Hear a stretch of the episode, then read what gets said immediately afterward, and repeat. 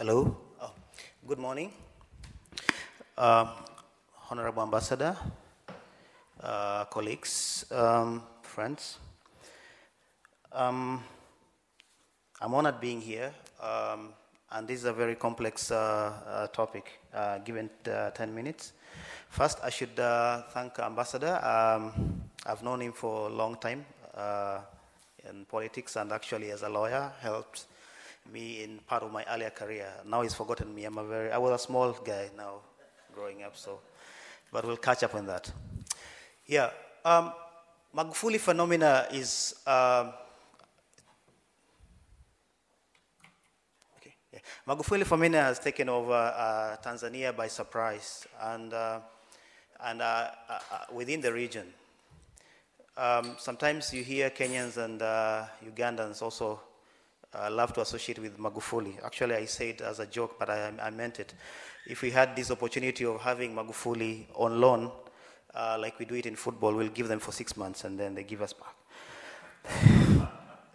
but Magufuli's spirit uh, is built uh, around his own obsession around hard work.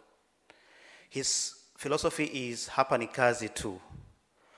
And that means he believes that the only way for Tanzania to be self sustainable, uh, to get economic independence, is by its own people working very hard and taking control over their own destiny. And this includes uh, resources that we can, can, uh, currently control. He came at a time when Tanzanians were disillusioned uh, by the fact that they had so many resources, but we were very, very poor. We are still going around borrowing, um, and actually 40% of our budget was depending on, on foreign aid. And his initial uh, remark was there's no need for us to continue borrowing. We need to be self sufficient, we need to raise our own money, and we need to have control of our own um, uh, uh, economic uh, destiny. So we've seen now working so much in trying to expand economic um, so revenue uh, base in terms of taxation. And this covers major uh, companies as well as medium and over to small uh, companies. It's normal nowadays, even for small businesses, uh, we are forced to have licenses for uh, registration for business even having electronic uh, uh, uh, register machine, electronic machine for um, re giving receipts, even for small business. And there was a lot of resistance for this at the beginning. Um, it's very expensive, but I think it is one of the things that he's doing it very well because he believes in it and uh, the need to expand the, uh, the uh, revenue base is as important. But he's also um, looking at using infrastructure as a way of opening up uh, critical areas. And you can see this as a strategy in our fight with Kenya. Don't, don't mention me. Uh, I hope John will not take this. But in our fight for Kenya, the economic fight with Kenya, one of the strategies is trying to ensure that we have infrastructure opening up into Uganda and further into Rwanda and Burundi. Because we know this as geographic position of Tanzania, it's very, very important to have this as an opportunity. And he has played this very, very well, and actually, he's, uh, he's, um, he's succeeding. He's also obsessed with universal education. However, uh, to him, the education is only in science and technology. So most of us seems like we are lawyers. We have not actually gone to school. We are not educated because for him, He's so obsessed with science and technology. And this for good reasons, because he believes industrialization will only come if we have advancement in science and technology. However, we still feel we need space in that. He's taken strong stand on uh, grand corruption. In the previous uh, governments, uh, we had small fishes being uh, taken to court, but in this one, we've seen grand corruption tackled head on. And personally, him going into the field and leading uh, the way. Uh, there are also uh, situations where he's gone against holding of land and uh, destruction of water resources. In terms of the uh, extractive industry, he's actually put the state back into trying to control, in controlling uh, the resources. So we have the co- government corporations are now involved in exploration, government co- involved in coal mining, involved in you know, harbor development and those kind of things. I know this will be frightening for, uh, for uh, businesses uh, because they've been used to be playing in this field alone. But uh, we as Tanzanians feel like it's important for our own national involvement and participation in order to benefit from that. And Magufuli sees this as an important, it's a public mood, and he's taken that uh, really well. And these are some of the things that we carried forward from Nyerereism. Unfortunately, um, this has come with a, a bit of um, challenges because he's a very powerful personality. If you know him, you know he's very powerful, and when he decides on something, he does it. So he's like a bulldozer.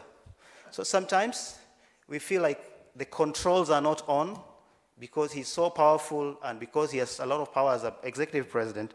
So it has really limited our political and civic space because um, for him, hapa ni does not allow you to really uh, question and engage in, in discussion because within one year he had to commit an agenda and he so uh, succeeded in that, but in that also killed the political space and civic space. But also, it's important for a nation to have a clear economic vision. And for me, unfortunately, it feels like um, his own government has, does not have a shared understanding of what he wants to achieve. In the previous governments, we had um, seminars before he starts uh, all this. I don't know, we've not heard about that. And you'd see kind of disintegration and lack of uh, complementarity within uh, the key players within uh, different uh, sectors, economic sectors, as to what they want to achieve. And I think it's important for entire Tanzania to have a clear discussion and build on our, you know, our larger vision because our country will go beyond the 10 years that, oh, is it five years? Oh, 10 years that Magufuli will be there. We have a tradition of 10 years, so I don't know. But uh, uh, yeah, that doesn't mean uh, next election will be easy. So these are important uh, things that we need to uh, think about. In terms of international relations, I think this has put uh, Tanzania in a difficult place because there is a tendency of leaning to more towards the East. China, India, and I don't know if uh, uh, Mr. Ambassador, Honorable Ambassador, had a role in this, making sure that Magufuli loves the East more. And this kind of uh, puts EU and the US relations in a, in a difficult place. Where does it really fit in all this discussion? Even when we're talking about, and this is because, you know, the China uh, ability to support infrastructure and limit, limited questioning of other governance as a tradition of the EU and, uh, and, and, and, and, the US. And this is quite uh, frightening. And then we have the issues of arbitrariness of his actions. Uh, because on the rule of law, we have institutions, but there's a feeling that our parliament, our judiciary, our other institutions are not given uh, enough space to actually uh, play checks and balances. And how, no matter how good you are as a, an executive, sometimes you need somebody to tell you, hey, you're moving too fast. Oh, hey, you're moving too slow. And this is really important for Tanzania, for us. It's not only economic growth, but I think uh, living to our democratic values that we stand for. Thank you very much.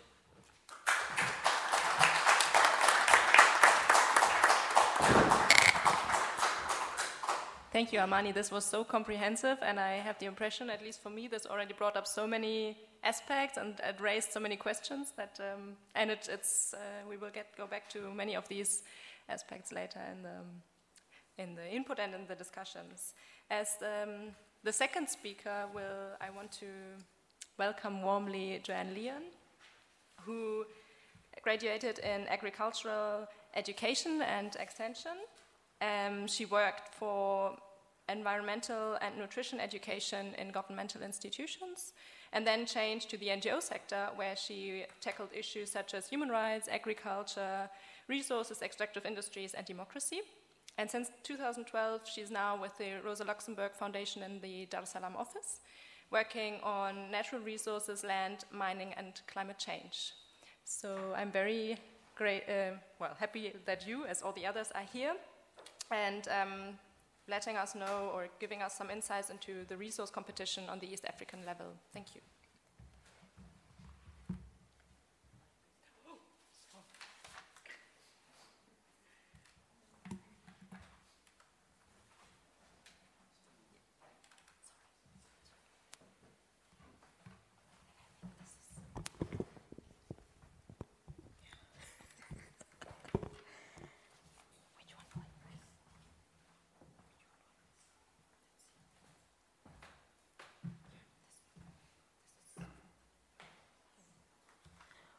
Good morning, everyone.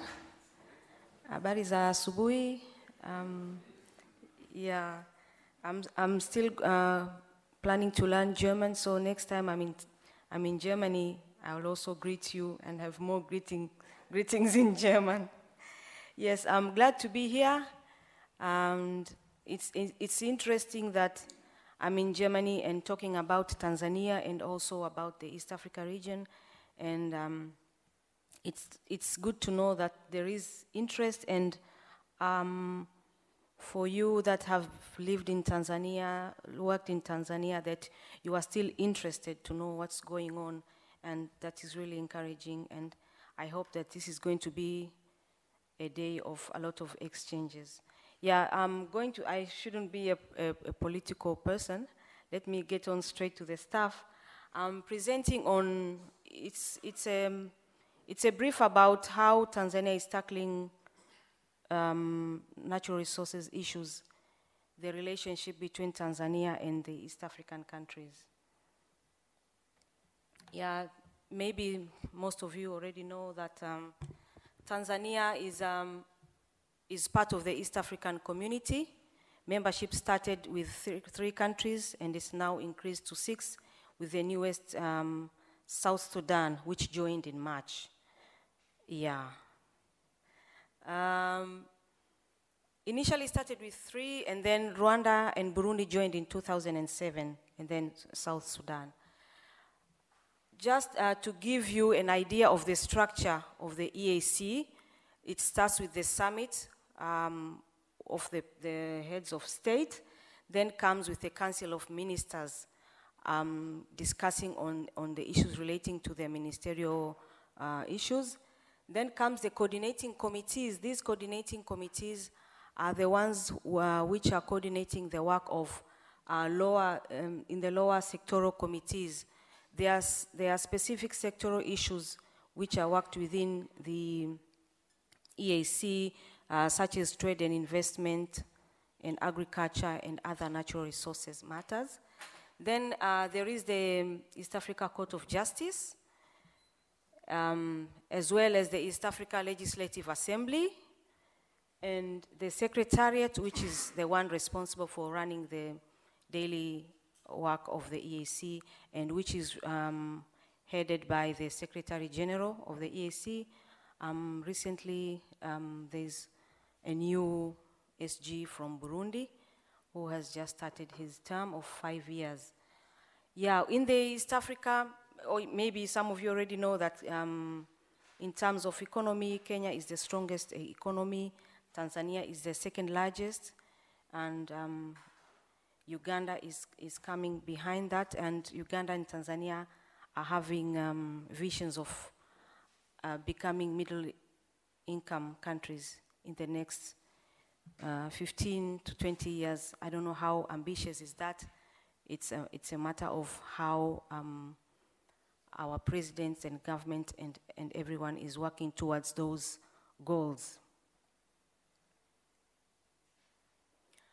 Um, to touch briefly on the economic partnership agreements, this as, as part of the regional integration within the East Africa community.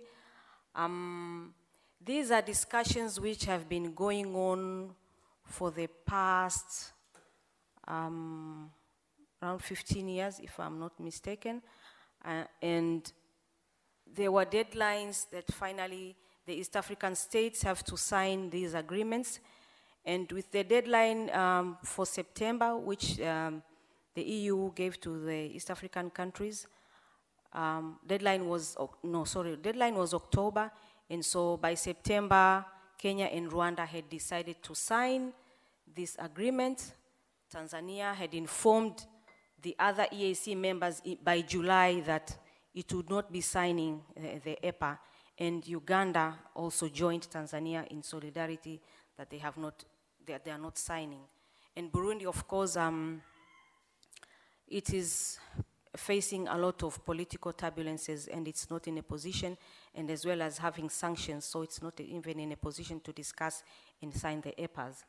Um, in terms of regional integration between the EAC countries, Tanzania uh, the biggest country, okay, um, it has vast resources of all kinds, but is also seen as the always the cautious and lagging partner. And uh, in terms of taking decisions, it's taking longer when the others want to move forward. Tanzania is always lagging behind.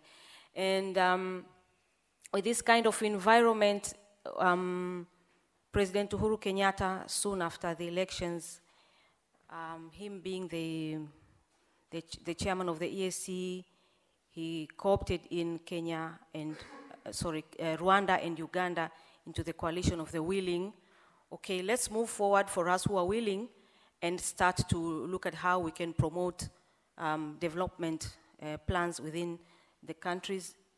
And so, yeah, this was um, called the Coalition of the Willing, and they, um, they had met on a number of occasions and had started by signing a raft dealing on uh, working on agriculture, telecommunications, defense tourism, and had even signed um, a transnational crime uh, agreement. and also, it was uh, looking at promoting the, the East African Northern Corridor, which would also join um, Sudan and up to Ethiopia. So it was, it was quite um, um, a good move on their part, but uh, Burundi and Tanzania um, felt that they were left, left behind. And um, being part of the EAC, Tanzania said that it will not move out of the EAC and it will still participate if it is within the realms of the EAC. And then if this, these are other issues that are about those countries, okay, they can proceed, but of course they would have um, liked to be invited to such um, discussions and negotiations.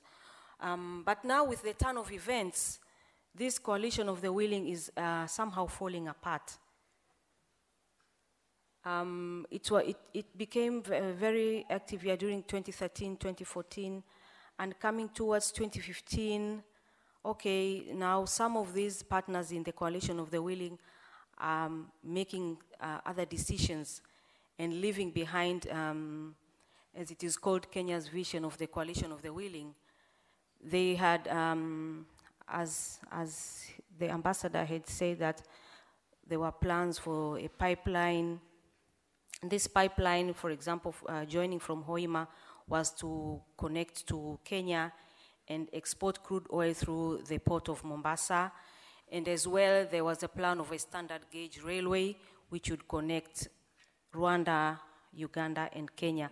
But now, um, Uganda, by October last year, had decided that they are going to use a different route through uh, Tanzania using the port of Tanga.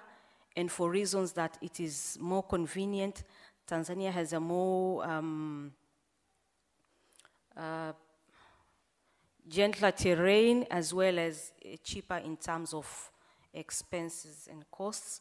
So that's why they decided to, to change their decision. And by April this year, it was uh, finally decided that Tanzania um, would be used as part of the pipeline.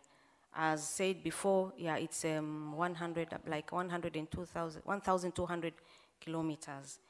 Um, so this has been a great opportunity. And when Uganda uh, started discussing it, negotiating with Tanzania, Tanzania moved very forward in, in providing the opportunity and uh, speeding up the process of the discussions until the agreement was finally reached.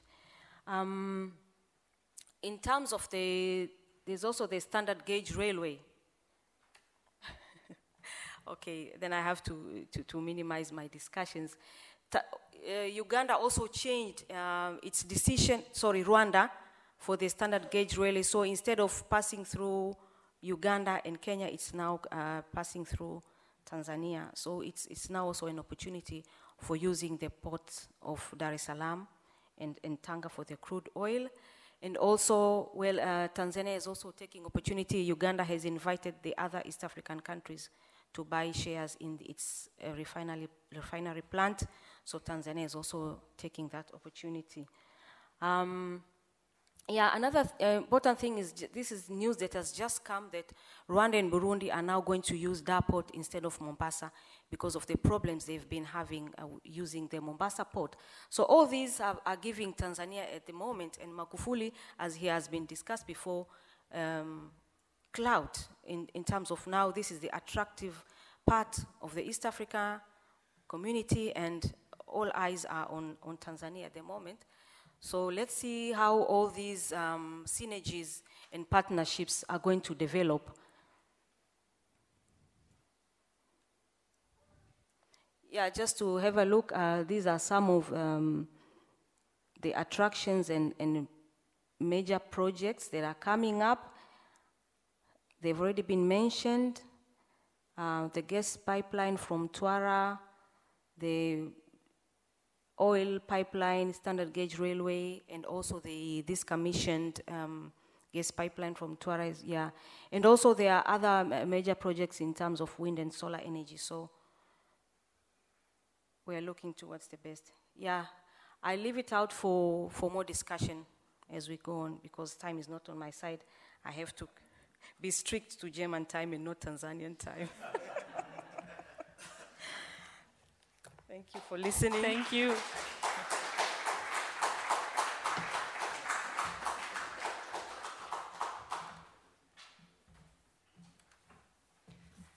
Thank you so much, Joanne. This was also, I think, uh, very insightful and as well gave another dimension to what we've already heard. And now we are coming to a guest from Frankfurt, uh, John Njenga Karugia, who is a researcher at the Inter-Center Program on New African Asian Interactions, AFRASO, at the Goethe University in Frankfurt, where he focuses on the Indian Ocean as a memory space, as far as I get, got it right. Um, he holds a PhD from the University of Leipzig, uh, in which he wrote or he focused more on the Chinese immigration to Tanzania, and as well as on economic and political China-Africa relations. Yes. He, is a visit, he has been a visiting scholar as well at Duke University, Shanghai Maritime University, as well as Shanghai Jiao Tong University. Thank you for joining us and giving us insights on the international level of the resource politics of Tanzania.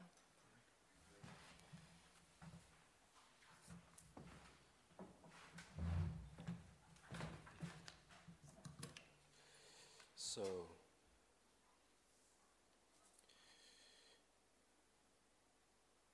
yes.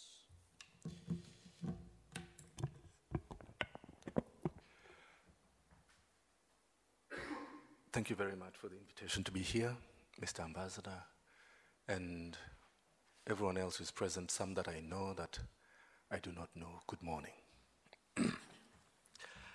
I come to you as a brother who calls Tanzania home as well because of many friends that I have made in that beautiful country. And um, it is true, as Amani would uh, have said, that uh, in Kenya we have, in the past few years, wished we would have a Magufuli and uh, but um, it was actually on Twitter. For after Magufuli was elected, uh, some of the things he's been doing have been indeed very encouraging in that sense. But I am glad that the three speakers that have spoken before me have also been self critical. Because I, I will be a bit critical in some of my remarks, but as I but as I told you, and in a greeting that is also said in Tanzania, Assalamu alaikum, peace be upon you. I come as somebody who has a lot of interest in that region. I come to you as a cosmopolitan who is interested not only in the development of Kenya, where I come from, but um, also in, interested in Germany, where I live, and also Tanzania, where I travel every year. So I come to you in peace. Mr. Ambassador, you talked about Zanzibar. I'm glad you mentioned that Zanzibar has historically had problems with the elections. Amani, you talked about um, the civic space that has been seen as somehow disappearing within the Magufuli regime. And uh, Joanne, you have been kind enough, of course, to mention the perception that Tanzania is viewed, of course, as lagging behind in that sense of the East African community. I'm going to make a few remarks and then we'll talk more later. So, I'm going to ask the question who really benefits from mega projects? We have seen in the past, in the 60s and in the 70s, that a railway was built by the Chinese government for about a billion dollars.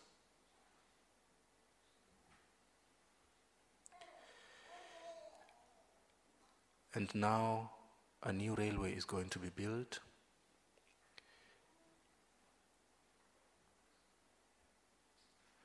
Of course, you could talk about the benefit of regional integration, you could talk about employment and further investments and so on. But uh,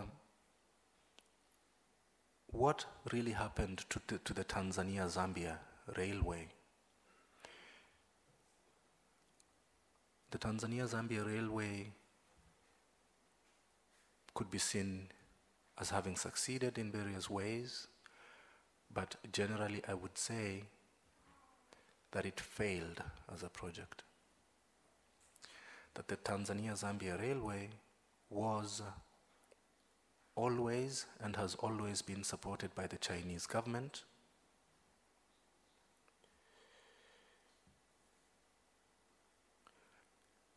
And it has not been able to stand on its own two feet. And now there have been a lot of discussions, of course, in parliament, in the Tanzanian parliament, to talk about privatizing Tazara. There's been talk also in the Tanzanian media that Tanzania, uh, that China would be buying Tazara to, you know, to run it again and so on. Um, so what will happen with the new railway? Will it also fail? Could it be privatized as early as possible? Because we know that it is an East African and also an African problem, I could suggest to you that mostly when we have mega projects like this railway and it is in the hands of government, most of the time there is lots of failure experienced because this is a public good where people are unfortunately too corrupt and corruption within Tazara has been a huge problem. Payment of salaries has been a huge problem. But let me put a big footnote to that. I told you I come in peace. And I could tell you about the Kenyan situation which has been mentioned here. Because as much as uh, Kenya might be praised as having a better economy than its sister countries in East Africa, one must ask, what does that really mean? What does that translate to in the lives of normal people and not the political elite? I have been introduced by the mention that I participate in a project which is called the Indian Ocean as a memory space. When I look during now those things that I do at the university, when I look at the mega projects, like the railways, I see how the Chinese political elite have profited and Tanzania's political elite have profited from such a mega project as Tazara because it is used as a good memory by China to argue all over Africa that we are your friends, we are your brothers. When others did not want to help Tanzania, we helped, and now we can help. And of course, when mega projects are signed, I want to ask the question what does it really mean and what does it translate to in the lives of normal people? Because in Kenya, when you're told that the Kenyan economy is doing so well, I could tell you that Kenya has never had so much corruption as we are experiencing right now.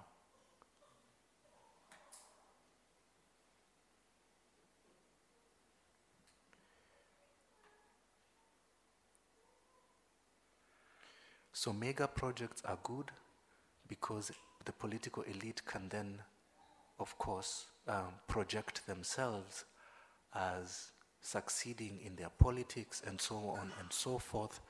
But when you look at the long term, we can use the history of mega projects to think about the future and say, what can we correct and what can we learn?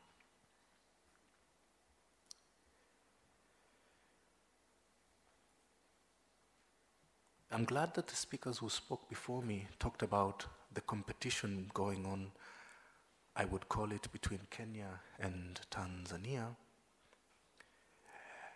And that is why I would suggest to you that some of the mega projects that are actually being undertaken today must be seen within that East African competition context.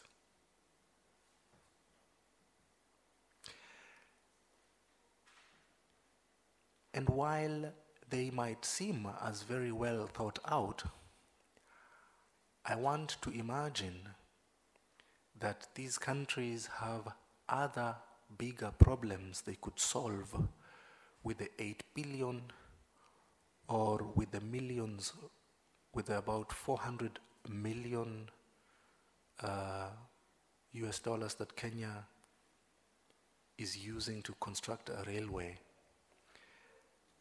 that these mega projects are not necessarily are not necessarily in my eyes the most pressing issues and problems that East Africa is facing.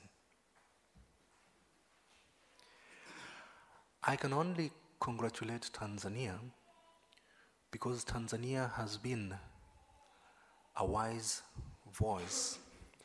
And uh, Tanzania has been wise in not signing the economic partnership agreements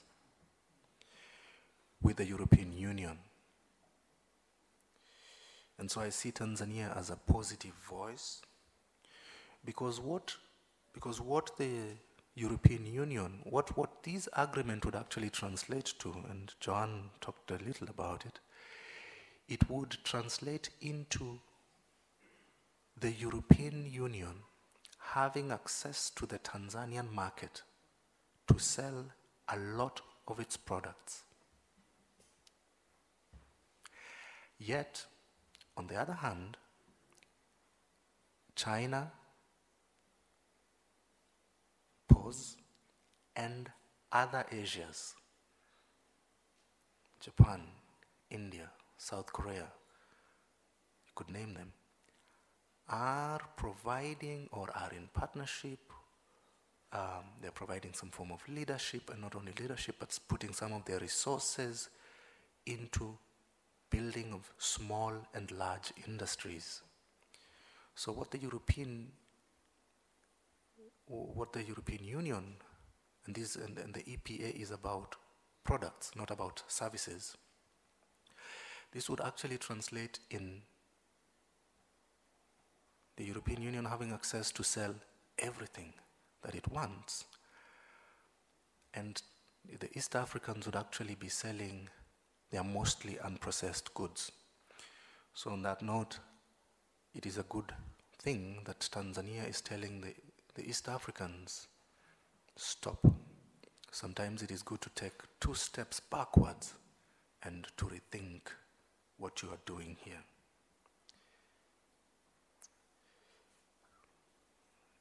Now,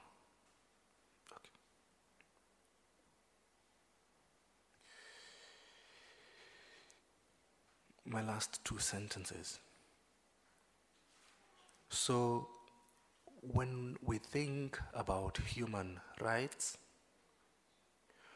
we think about universal rights, the right to life, the right to access to basic needs, and so on and so forth. But when we think about human rights, we, we must admit that almost every country applies the human rights within its contexts. That there is always a certain context. And so while Magufuli has been criticized, as Amani would have then suggested, he has been criticized because there are people in Tanzania that he has fired from their jobs without them having their day in court. They have not been able to be represented by lawyers and so on. And he has been criticized for that. But as you all know, courts all over the world, if you have a good lawyer, they will delay anything forever. So, within that context of Tanzania and within the context of the judiciary that you can see across the globe, I can only sympathize with Magufuli's crit, uh, criticizers because they do not know and probably understand in a deep way what grand corruption means and how to deal with grand corruption. In Kenya, after the new constitution, we have a president who is not exactly an ex- executive president anymore because we have had a dictator before. We have a powerful, who, uh, we have a president whose powers are reduced. He cannot fire or even hire people at his own will. They have to go through parliament. In Tanzania, where a new constitution is still being rethought, the president is powerful. And we have to ask as we move on and within specific contexts what do human rights mean in different countries? Because, um, stop, yes. Because Germany might claim to be a place where human rights are then promoted. The United States might claim a better vision of human rights and so on. But we know that Germany manufactures very, very high quality weapons.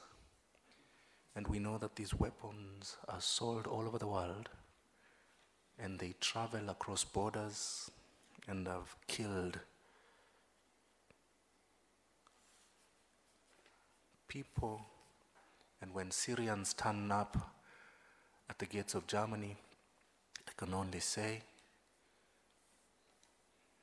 Germany has created its own problems in many different ways in the United States with its wars. Thank you very much.